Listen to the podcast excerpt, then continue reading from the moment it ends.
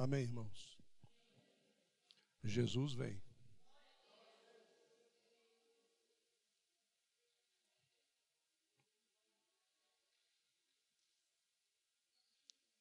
Eu tenho uma palavra de Deus para você. Abra sua Bíblia no livro de Números.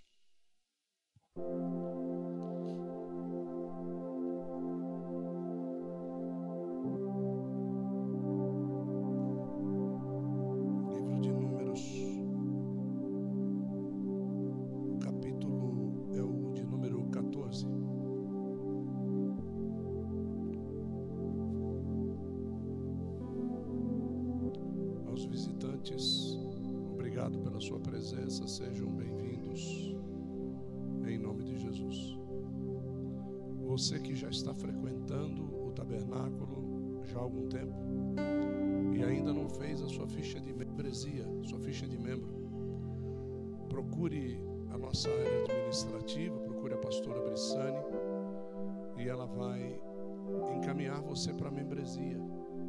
Se você ainda não é batizado nas águas, procure o bispo Eduardo, a pastora Rosana. Eles estarão ministrando o batismo sobre a sua vida e efetivando num dia de Santa Ceia. Será uma bênção para a sua vida. Acharam números 14? Esse mês é mês de de Tá. Então vamos ver. Números 14, verso de número 8.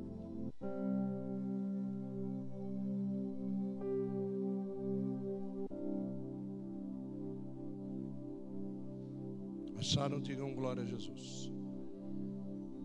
Texto, Números 14, verso 8. Isso. O texto é claro, né?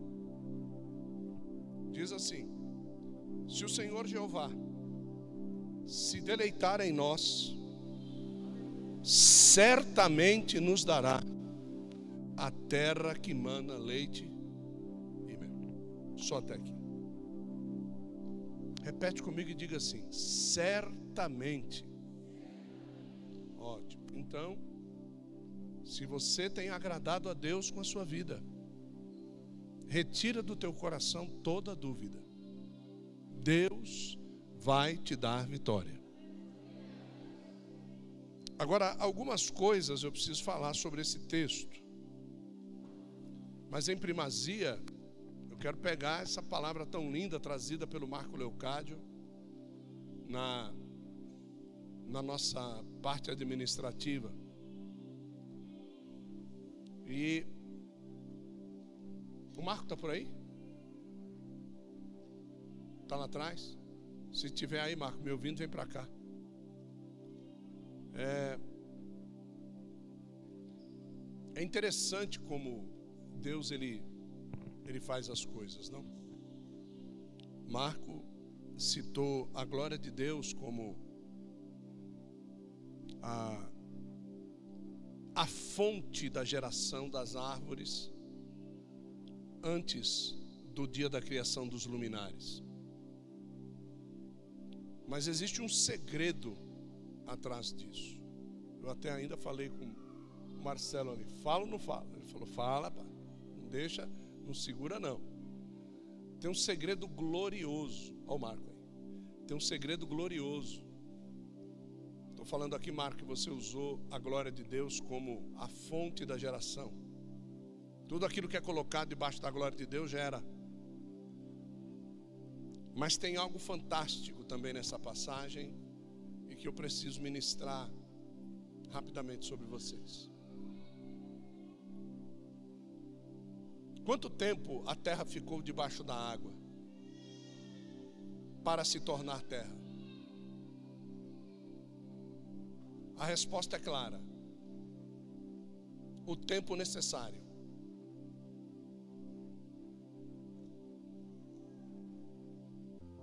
Como assim o tempo necessário? Para que terra, se não havia nada para se colocar nela? Então, logo depois que a terra nasce, Deus começa a trabalhar sobre a terra. Para que fruto? Agora vai. Para que fruto? A árvore foi colocada sobre a terra. Ela já veio com fruto. Dentro dela já veio semente. Não é isso que foi ministrado aqui, sim ou não? Sim. Mas para que gerar mais fruto se não tinha quem comesse?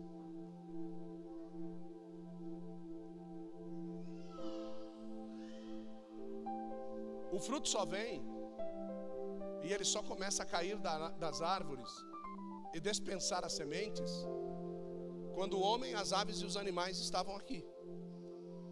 Só que quando o homem, as aves e os animais estavam aqui, eles precisavam dos luminares. Então Deus faz os luminares, depois ele faz tudo aquilo que tinha que ser feito para que pudesse continuar a geração para o propósito para o qual ela foi colocada dentro de cada dentro de cada fruto. Então também não adianta você pegar o seu negócio, também não adianta você pegar o seu dinheiro, também não adianta você pegar a sua vida e estar debaixo da nuvem, estar debaixo da glória. Se o propósito para o qual você foi colocado ali não tiver um objetivo, e é justamente, eu acho incrível isso. Por que, que eu estou falando sobre isso? Porque é a sequência da mensagem que eu vou pregar aqui. Então, você precisa estar muito ligado nesses tempos de Deus. Por quê? Porque Deus não vai te prosperar. Deus não vai mandar subsídio sobre a tua vida, tanto de inteligência, como de gerenciamento, como de coordenação, como de treinamento. Deus não vai colocar isso sobre a tua vida num tempo infértil da tua vida. Se a tua vida tiver um terreno infértil, Deus vai fazer você gerar para quê? Você pode até gerar debaixo da glória, mas não vai ter quem usufrua aquilo que você vai gerar. Porque se tem uma coisa que Deus não faz, é mandar o povo amado dele para terreno infértil. Então, se há uma esterilidade na nossa vida, num determinado tempo da nossa vida, todos nós tivemos o nosso tempo de esterilidade. Todos nós, mesmo depois de abundantes colheitas, vamos passar por um período de esterilidade. Por quê? Porque nesse período de esterilidade, Deus dá descanso à terra. Então, o meu coração precisa descansar de ministrar às vezes. A minha família precisa de um tempo para ela mesmo. Por quê? Então Deus ele traz a esterilidade para você não gerar. Para você curtir o teu marido, para você curtir a tua esposa, para você curtir os teus cachorrinhos, a tua família. Só que às vezes nós vamos forçadamente e aí dói demais em nós. Porque nós não calculamos o período do jubileu. Nós queremos que a terra produza e produza e produza e produza e não pare de produzir. Deus, ele tem uma lei para esta produção. Então, você precisa ter um tempo de descanso. Esse tempo de descanso hoje foi dado por um grupo de intercessão. Vocês estão ouvindo aí, tem que ouvir, ouça com qualidade. Precisa de um tempo, às vezes o Fonte de Sião fica um tempo sem dançar, é um tempo de ser ministrado. Viu? Às vezes os jovens vão ficar aí um mês sem atividades, não vão desviar por causa disso. Se você desviar por causa de um mês sem atividade, então você não é crente. Você nunca aceitou Jesus na sua vida. Quantas vezes Deus falou com Cristo nos 40 dias de deserto? Nenhuma. Ele desviou, ele foi para cima do diabo, meu querido. Então você precisa curtir mesmo. Você precisa passear. Ah, mas está tão difícil. Talvez esteja difícil Porque no tempo do descanso você passou por cima dos valores que Deus estipulou para a tua vida. Não existe valor maior do que a nossa família na nossa vida. Tá bom? Pode ser quem for. Você precisa curtir estou falando tomar cachaça com a sua família. Eu estou falando você curtir a sua família. Eu tive que me presentear com algo para que eu pudesse largar um pouco a mesa do escritório. Então eu vou passar algumas horas, não é agora também, tudo vai adianta, não. Não é aloprado. Nós temos domínio próprio. Você tem que ter domínio próprio. Tempo de louvar, tempo de orar, tempo de ler a palavra, tempo de assistir uma televisão, tempo de se assentar com seu cachorrinho você precisa. Porque senão você vai começar a ver diabo em tudo. Você vai começar a ver capeta em todos os lados. Viu? Você vai começar a julgar as pessoas. Você vai começar a ser santo demais. Aí Deus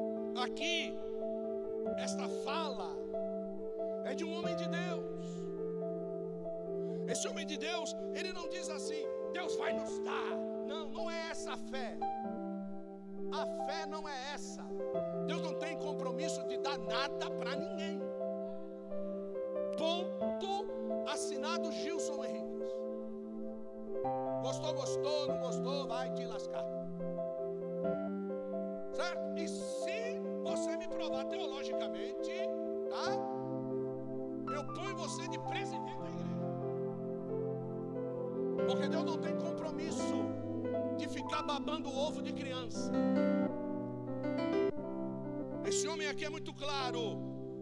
Se ele se deleitar em nós, ele vai nos dar a terra. Tá? Então, ele precisa se deleitar em mim. É, barão. Não. Vai comer dadinho de tapioca seco para tu ver. Embota os dentes. Hã? Embota. Vai comer lá.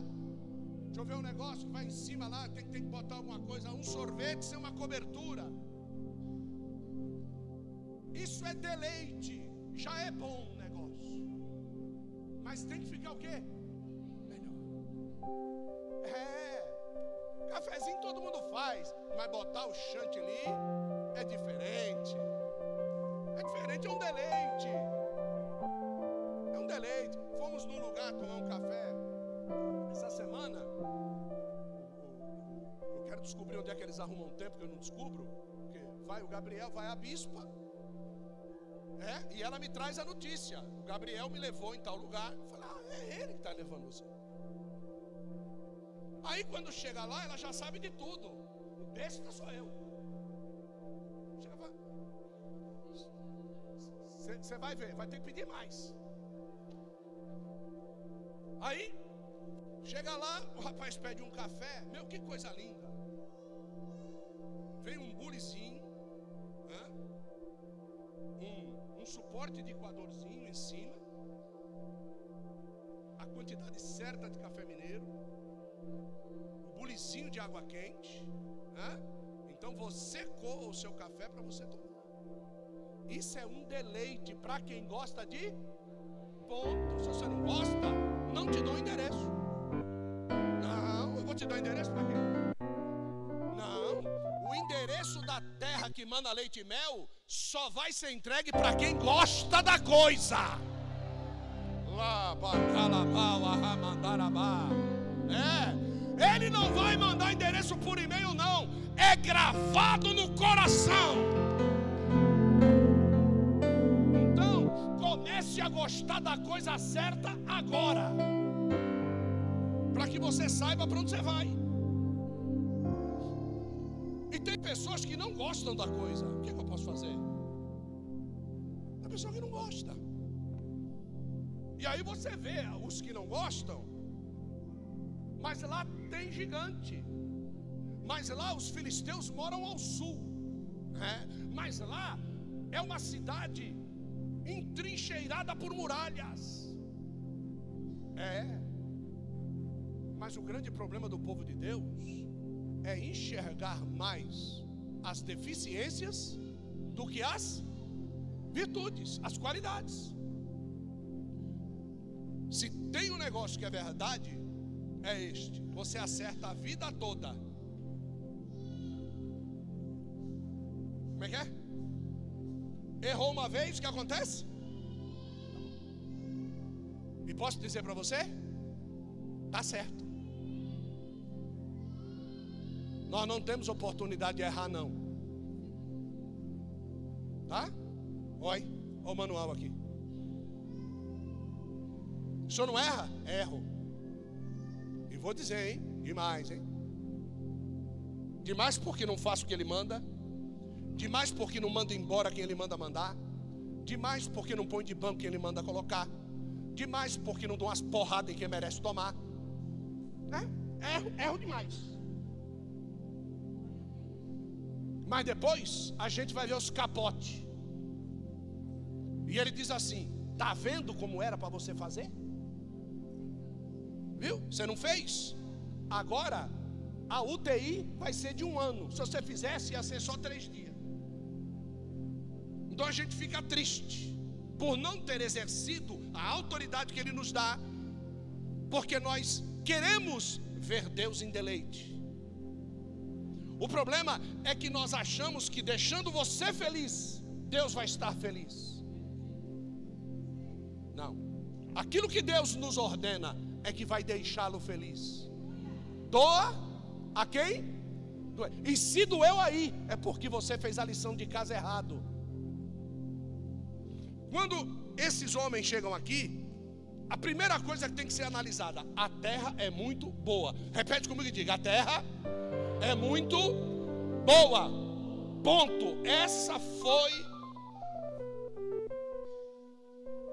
a qualidade que foi exigida dos espias. Vejam a terra. E eles tinham que olhar para onde?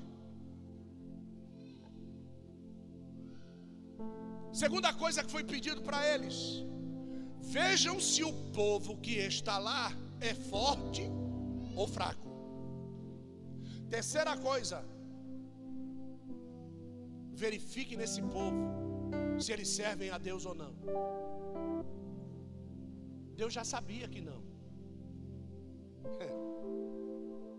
Canaã é uma terra que Deus colocou a prosperidade lá porque sabia que essa terra seria tirada de Cã, porque Deus havia amaldiçoado a Cã e dito que ele andaria como um nômade sobre a face da terra.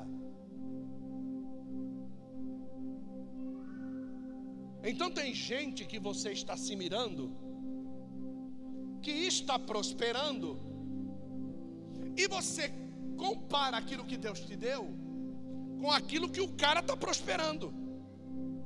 Só que Deus já preparou aquilo que o cara está prosperando para tirar dele e dar para você. Só que você está usando os seus meios para chegar naquilo que ele chegou. Sabe quando é que você vai chegar? Nunca. Nunca. Porque aquela terra, ela só prosperou porque Deus preparou ela para alguém. Se o ímpio está lá, a prosperidade não provém dele. Aquela terra pertence a alguém, aquela casa pertence a alguém, aquele bairro pertence a alguém, aquela empresa pertence a alguém. Esta cadeira na faculdade de medicina pertence a alguém. Esta cadeira na faculdade de odontologia pertence a alguém. Esta carteira da OAB pertence a alguém. Só que às vezes a gente quer, ó. Deus não pediu estratégia para entrar. Deus só pediu para observar. Porque Deus, na observação, Brissane, Ele quer testar o nosso, o nosso senso de juízo. Então Deus quer ver o que, que a gente vê mais e o que, que a gente nem observa. Os caras entraram lá no tempo das vides darem as primeiras uvas. Ó, o tempo. No tempo das vides darem as primeiras uvas. O cacho pesava quase 150 quilos. Um cacho de dar as primeiras uvas. Imagine, querido, quando tiver. Mas você já se perguntou por que é que o cacho era tão grande? Porque na terra tinha o quê? Você queria que o cacho fosse de que tamanho?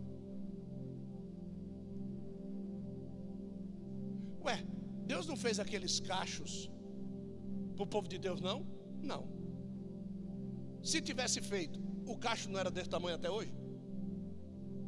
Quando o povo de Deus entrou, os cachos grandes acabaram. Ninguém nunca pregou isso para você, não, né? Pois é. Então tem coisas que quando você chegar no lugar, vai acabar. Porque aquilo que é feito segundo o teu tamanho, só vai ser gerado quando você chegar.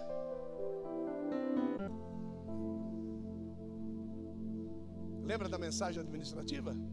É o que eu estou pregando agora. Não adianta você querer gerar, querer pregar, querer fazer, querer acontecer, se você não chegou num tamanho ainda. O incrível e o fantástico é que as nossas ações geram aquilo que nós vamos colher.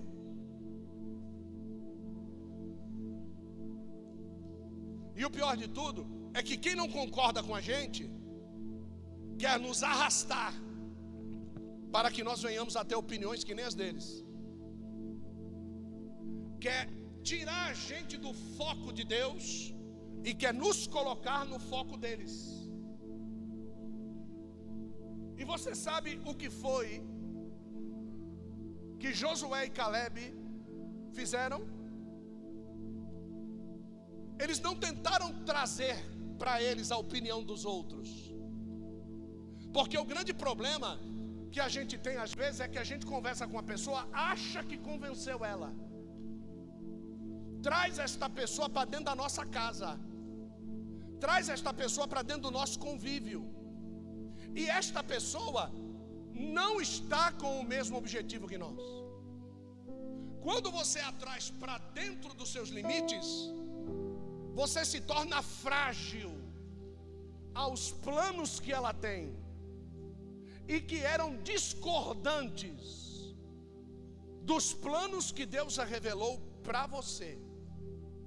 A partir desse momento, esta pessoa vai lutar com unhas e dentes, ou para te trazer para a realidade dela, ou para te derrubar da sua realidade.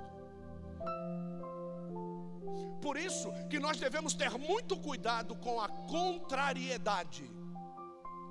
A contrariedade, ela só pode ser respondida de uma forma. Pergunta-me qual é a forma? Cara fechada, pouca palavra e muita oração.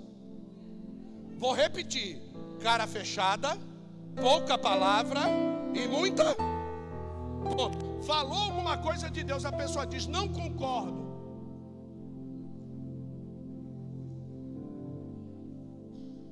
Acabou. Por que você mudou o semblante? Eu sorri para você, não vai mudar minha opinião. Se eu sorrir para você, vai mudar a sua opinião? Não, então. Por que, que depois que eu discordei de você, você parou de falar comigo? Adianta a gente falar e chegar numa discussão? Eu prefiro preservar a nossa amizade e no fim, no juízo, nós veremos quem tem razão. Deu para entender? Só que o povo não entende isso. E o povo quer se relacionar. O povo quer ter amizades, o povo quer estar bem com todo mundo. Esta é uma grande dificuldade da igreja. Você não tem que estar bem com todo mundo. Você não tem que estar bem com a tua família. Se a tua família estiver errada, você estiver certo, você não tem que passar azeite, não. Você tem que endurecer a serviço, você tem que ter pouca palavra e você tem que orar muito. Parentela, nem se fala. Há muitos anos atrás, fizemos um casamento aqui. E o noivo disse assim: noivo crente, e a mulher crente também. É, a gente pode servir bebida alcoólica aqui? Eu não quero entrar em detalhes, mas eu quero que você, você, pense comigo no que eu estou pregando. Eu estou dando um exemplo do que eu estou pregando. Eu acho que foi até você que tirou a garrafa daqui de dentro. Eu não lembro. Uma mesa lá do fundo, lá eu sei que foi alguém lá pegou a garrafa debaixo da mesa. O noivo, para vir fazer essa pergunta, ele resistiu ao que disseram dele lá fora ou ele recebeu a ideia? Ponto. Então o que eu estou pregando é verdade. Ao ponto de chegar para as pessoas e dizer: entra com a garrafa escondida, certo? Pede um copo descartável que não seja transparente.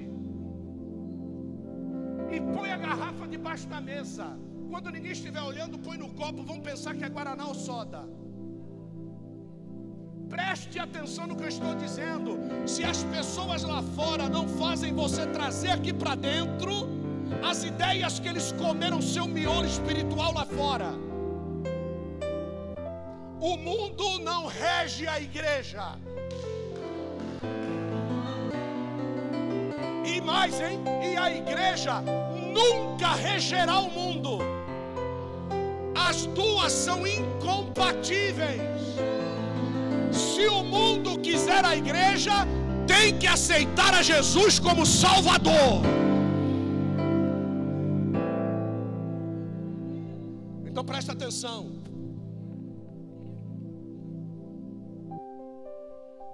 Qual é o motivo de tanta provação de 40 anos de deserto, meu Deus? Por que 40 anos de deserto? Vou dizer para você por quê. E vou dizer para você por que é que alguns de vocês têm tanta aprovação na sua vida. A raiz do povo de Deus que saiu do Egito não foi cortada quando eles saíram do Egito. Eles eram judeus egípcios. Deus chamou a nação dos judeus não dos judeus egípcios. Enquanto houvesse judeu egípcio, o deserto não acabava. E vou dizer, Deus está disposto a fazer quantos Gênesis forem necessários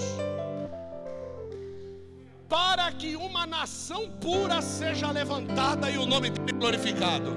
Então não fique preocupado com quantos morreram de Covid, não.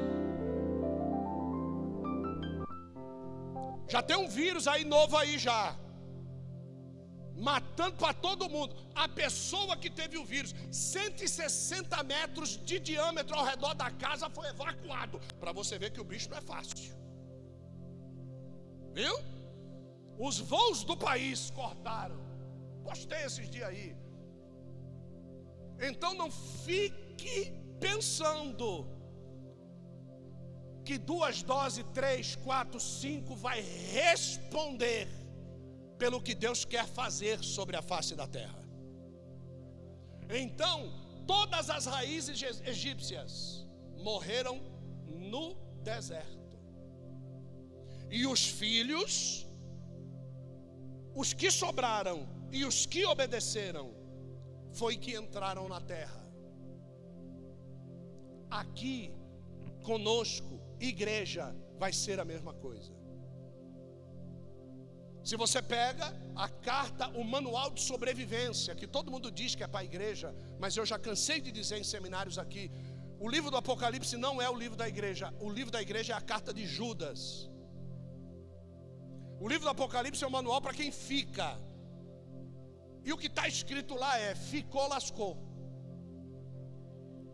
Ponto, acabou. Acabou. Tu não resolveu a tua vida em 30 anos de crente, vai querer resolver em quatro meses de Apocalipse. Meu. Tu não se rendeu a Cristo durante 30 anos. Agora. Então presta atenção. Nós temos tempo. Diga, eu tenho tempo. Mas eu escrevi essa semana que o nosso tempo está acabando. Estou avisando vocês, nosso tempo está acabando. Não é tempo de resenha, que nem diz o, o profeta Valdemiro Santiago.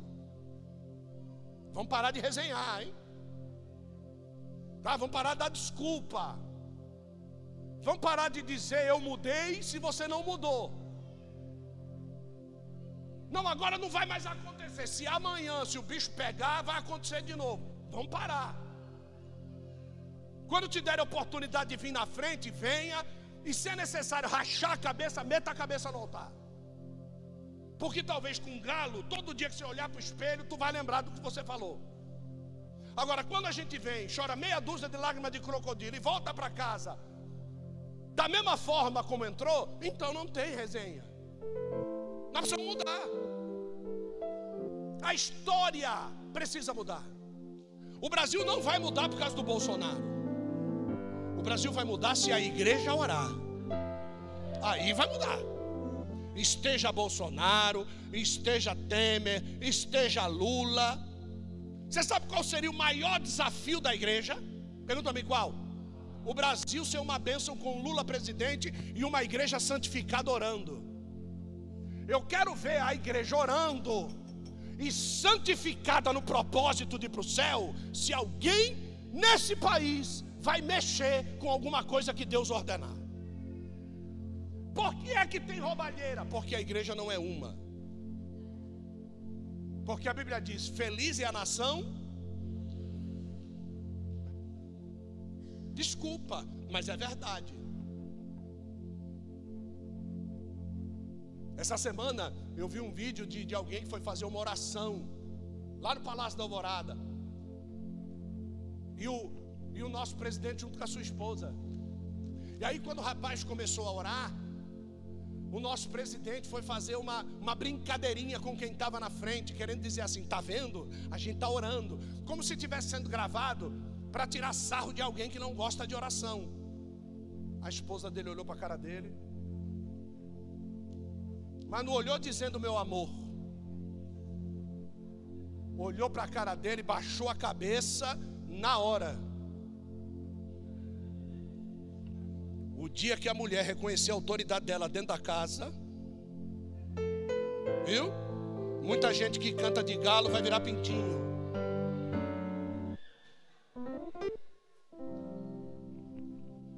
Presta atenção no que eu estou dizendo. Se a mulher for crente, vou dizer, posso dizer ou não? Se a mulher for crente, marido vagabundo, só canta de galo.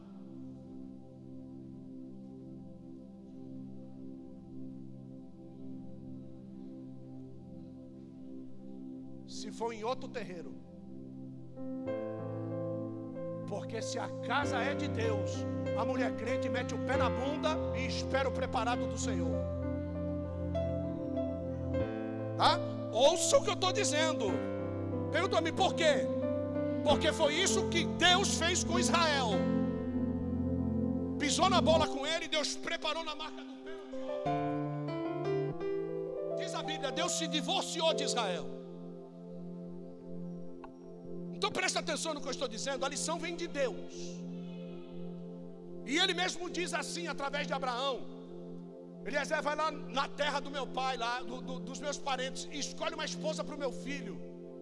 E, e, ele diz assim: e olha, não erra, tá? Não me faça meu filho ter que voltar para o Egito para escolher uma esposa. Você sabe o que, que ele está querendo dizer? Que se alguém, meu amor, casa na igreja e pisa na bola, a próxima esposa dele é do Egito. Quem casa na igreja e pisa na bola, não casa de novo dentro da igreja. Se quiser casar, vai para o Egito. Então, não fica nessa porque Deus tem algo para mim, Deus não tem nada para você, ô pisão. Ô pisona, Deus não tem nada para você não. O que Deus falou comigo quando eu disse que não gostei do perfil, ai, não gostei, era muito magrinha, só a capa do grilo, irmão. Era fininha, pesava quanto? 50 aí? 59 quilos, uma mulher, uma mulher com 1,72m de altura. Só a capinha do grilo. Só a raspa da asa do fundo da barata. Ali, ó, fininha, irmão. Olhava de lado. Se o vento tivesse batendo, perdia. Onde é que está? Onde é que está? E eu disse: Jesus, não quero. Ele foi claro comigo. De mim só tem ela. Se quiser outra, é fora de mim. Jesus, estou apaixonado por ela. Oh, que amor terrível é esse? Por quê? Porque você tem que ser inteligente. Cama não leva para o céu. É. Comida boa não leva para o céu. Viu? Casa limpa não leva para o céu. O que leva para o céu é ser um. E você só consegue ser um se Deus estiver na casa. E quando Deus está na casa, não precisa se preocupar com comida boa, não precisa se preocupar com limpeza, não precisa se preocupar com as outras coisas, porque o próprio Deus se incumbe de nos capacitar a gerar nele, vou falar, deleite. Deus vai se deleitar quando nós fizermos o que Ele quer. Não adianta sair dando conselho por aí, não. Viu? Não adianta. Não adianta. Alfredo que me responda. Aquele cabelo de 16 anos de idade. Fala para mim, Alfredo. Era blecão, não era? Hã? Era que nem. Cadê, cadê o cotonete? Tá ali. Era ali, não era? Dê uma olhada no teu futuro. Está repreendido? É. Ele também dizia isso aí. É, é barão. Opa! Que é isso? Mari, magrinha feito uma tábua. E agora, os braços de alterofilista. Hã? Verdade ou mentira, Mari? Vai, não vai ter que se esforçar para voltar de novo?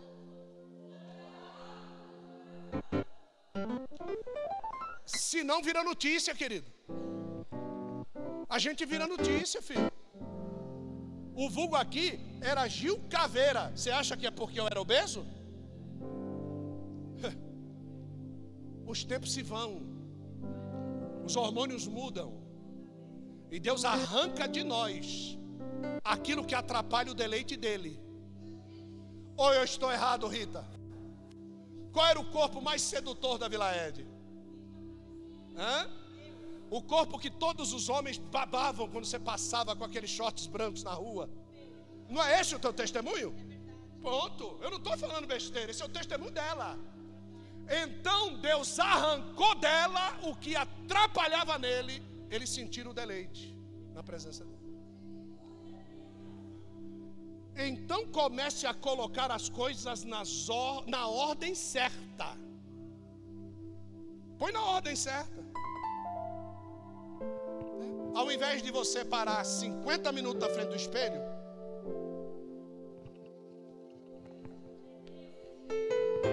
Para 50 aqui, ó. Põe na ordem. É? Ao invés de você ficar na cozinha do Masterchef na sua casa. E aí quando tu vai servir aquele prato, tu serve, me perdoa, tá aquela merda.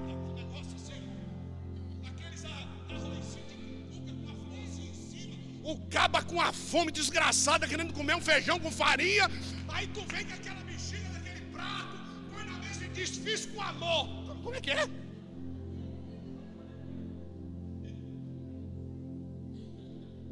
Para, irmão. Põe a coisa na ordem. Quem foi que mexeu no meu copo aqui? Meu copo é aqui, se tira daqui, eu fico endemoniado. Não, já está. Não fica. Põe a coisa na ordem certa. Por que, que você não ajeita o teu coração com as coisas de Deus? Por que, que você não põe o mobiliário do lugar santo no lugar certo dentro da tua casa? Nós precisamos entender que esse homem entendeu a notícia. Todas as vezes que o diabo se levanta para dizer para você num propósito de Deus, não faça isso não. É aí que você tem que mergulhar mesmo. Estou fazendo um propósito de namorar e eu não vou transar com a minha namorada até o dia do meu casamento, porque a minha cama não pode ser um leito com mácula. Aí, os da raiz egípcia chega para você e diz: Deixe de besteira, isso não vai rolar nada. Ah, conversa afiada, ninguém precisa saber de nada, vai lá e lambuza. Aí depois, vem pedir para os capetas sair da casa. Porque o marido vai ver filme pornográfico. A mulher está se engraçando com o chefe que diz que ela é inteligente e bonita. E o marido não diz nada disso para ela. Olha que desaforo. Por quê? Porque você está com as coisas fora do lugar. Preste bem atenção nisso. Abra lá no livro de Deuteronômio, capítulo 10. Vou lhe mostrar qual é o propósito de Deus. Deuteronômio 10, verso 15. 10, verso 15.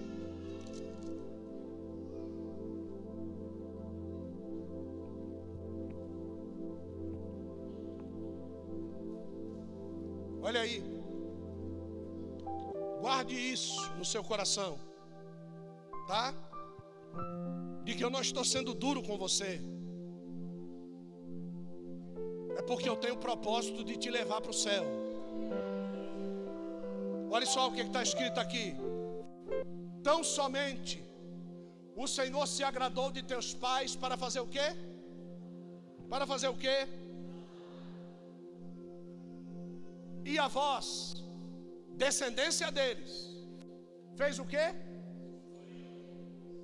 Depois deles, de todos os povos, como neste dia se, pessoas do passado foram amadas, nós estamos sendo escolhidos.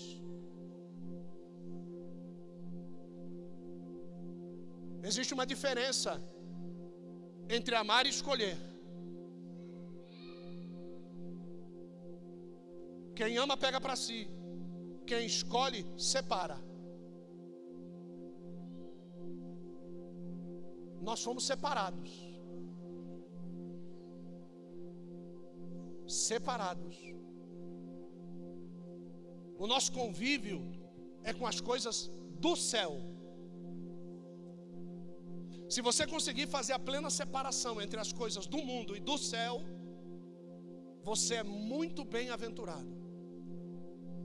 Se as coisas do céu de vez em quando influenciam nas tuas decisões com as coisas do mundo, você pode ter certeza, você está caminhando para a bem-aventurança.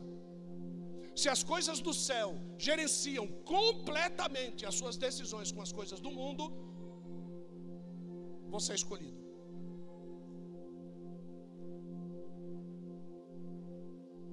É do mundo ou é do céu?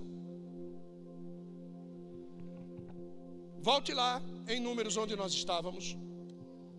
Já vou terminar. Nós temos a ceia para tomar, oito horas já.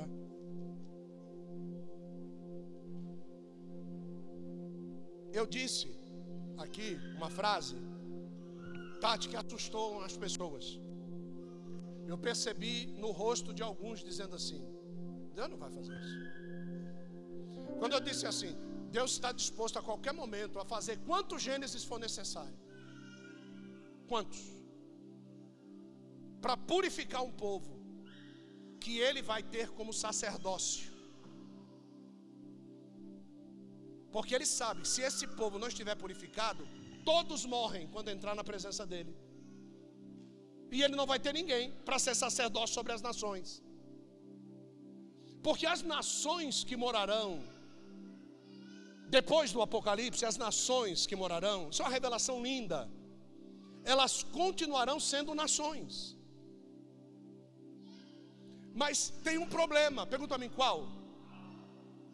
Não vão morrer, são eternas. Então, o que que isso vai gerar? Vai chegar uma hora que nessa terra não vai ter mais lugar. Então essas pessoas terão que ser levadas para outros lugares. E é justamente por isso que no nosso meio aqui, a Bíblia diz que tem reis, príncipes e sacerdotes. Haverão reis que serão enviados para outras nações, para reinar sobre elas, porque não vai ter muita dificuldade, porque a nossa língua será uma só. Então, muita gente está muito preocupado com a terra. A terra não é o fim supremo. Ou você acha que Deus criou todos esses planetas como enfeite? Ou você acha que Deus não permitiu que existisse vida em nenhum outro planeta como decisão, ah, eu quero, vai ser assim, ponto. Não. Por que, que Deus fez isso? Para que não habitasse pecado neles. Então Deus deixou concentrado o pecado num único lugar. E os outros ele deixou virgem. Esses que vão receber, receberão sacerdócio santo, que é a igreja. Israel será o sacerdócio santo da terra. Essa é a promessa que ele fez para Abraão. O sacerdócio das outras nações, Abraão não tem nada a ver com isso, porque Abraão é sacerdócio judaico. Nós somos o sacerdócio gentílico. Então, preste bem atenção nisso. Você precisa se desvincular dessa terra. Porque a realidade é que o nosso futuro não é aqui mesmo. Esses bilhões de pessoas que se converteram e que formam a noiva do Cordeiro, deverão pregar esse evangelho para todas as nações, aonde eles estiverem. Porque o verdadeiro evangelho só quem conhece é a igreja, ninguém mais conhece.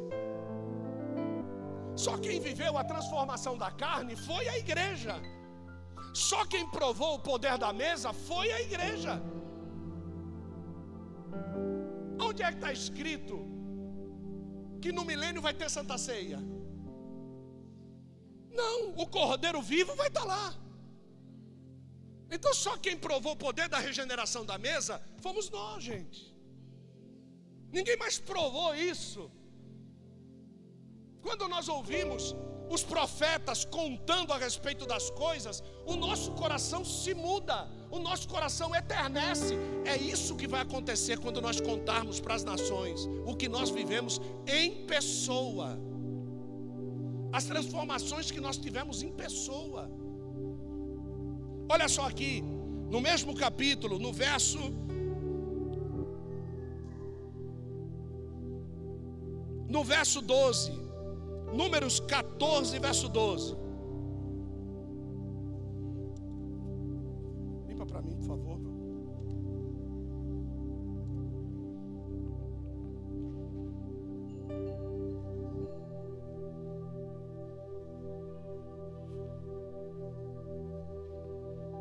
Todas as vezes que um Gênesis acontece, acontece aí, ó. Com pestilência ferirei e rejeitarei, e te farei a ti povo maior do que este que eu feri, que eu acabei, que eu destruí. Quantas pessoas existiam antes de Noé? Milhares. Quantas existem na terra hoje depois de Noé? Quantas já morreram de Noé para cá? de três casais. Olha o que, que Deus fez. Então presta bem atenção. Se Deus destruir tudo hoje e sobrar um casal de justos na terra, Ele faz o serviço. Se depender do Marquinhos da Brissane, a terra vai ter 7 bilhões e meio de pessoas rapidinho.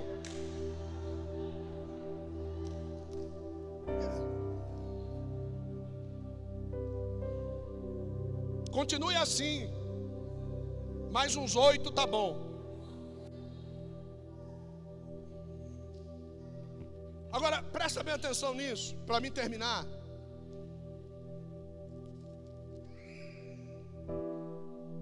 Por que é que Deus agiu com tanta. Deixa eu falar.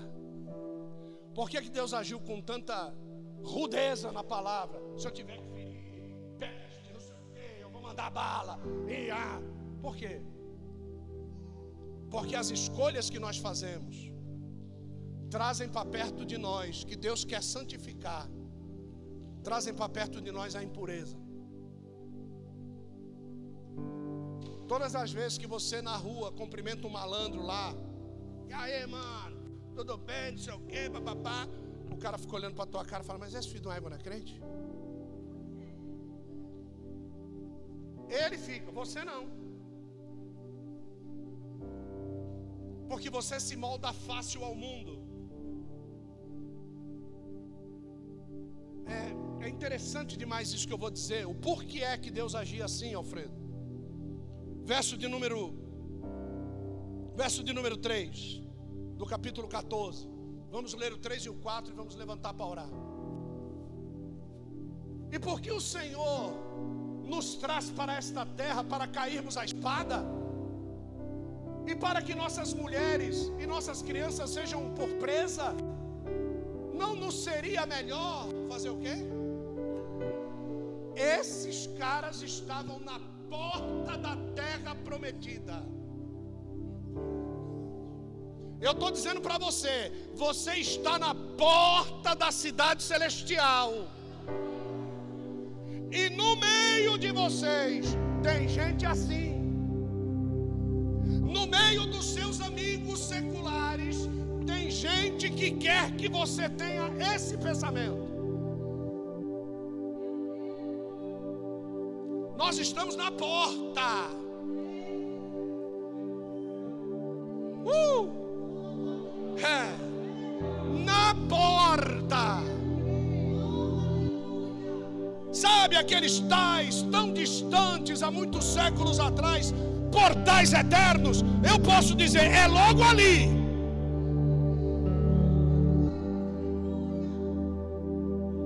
Agora veja só o próximo verso. E diziam uns aos outros: constituamos um líder e voltemos ao Egito. Ah, eu não gosto do pastor fulano de tal. Eu não gosto do Beltrano. Eu acho que Arcano seria melhor para te levar para o Egito.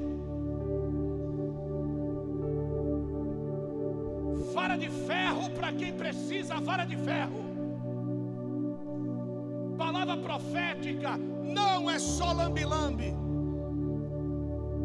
Exorta, edifica e consola. Aos que precisam de consolação, consolo.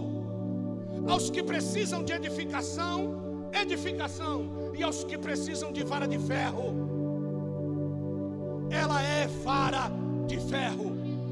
E ele diz: Ele regerá as nações com vara de ferro. Por que o Senhor está dizendo isso? Porque dentro da igreja as nações estão querendo entrar. A prostituição, a lascívia, a impureza, a imundícia, a bebedice, a nudez, está querendo entrar dentro da igreja. Eu não sou obrigado a ver a sua nudez. Eu não sou obrigado a ver a sua prostituição e ficar calado. Ninguém tampa a boca de Deus. Então, enquanto você insistir em trocar a palavra da liderança dessa igreja, vou bater forte.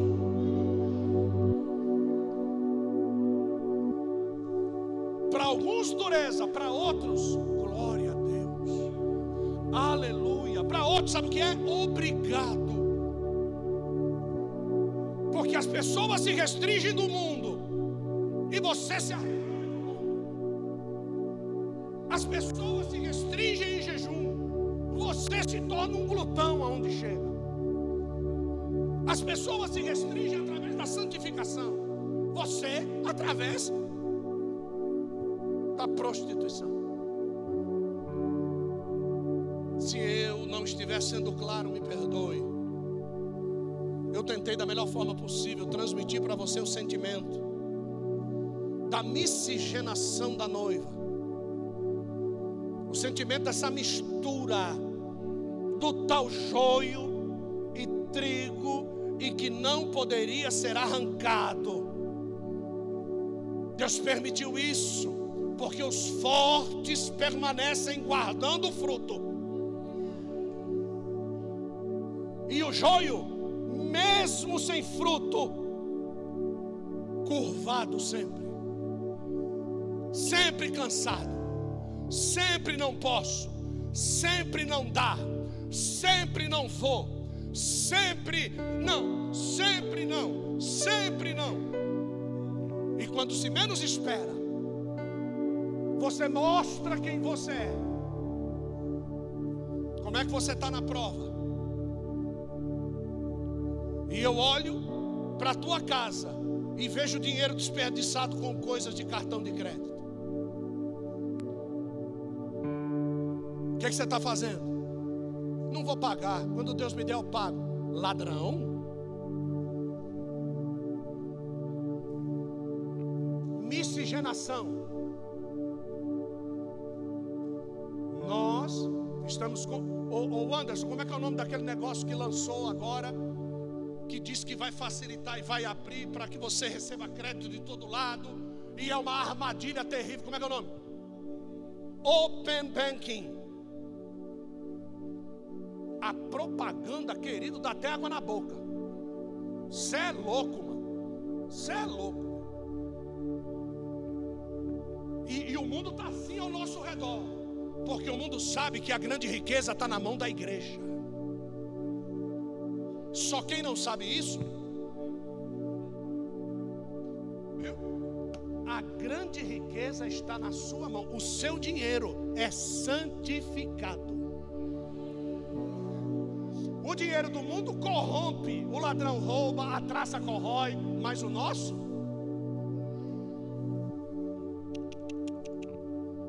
Não. Talvez essas verdades, né? Hã? Você não sabe, mas é verdade. Termino te chamando para a responsabilidade. Nós vamos para a ceia tâmaras e damascos.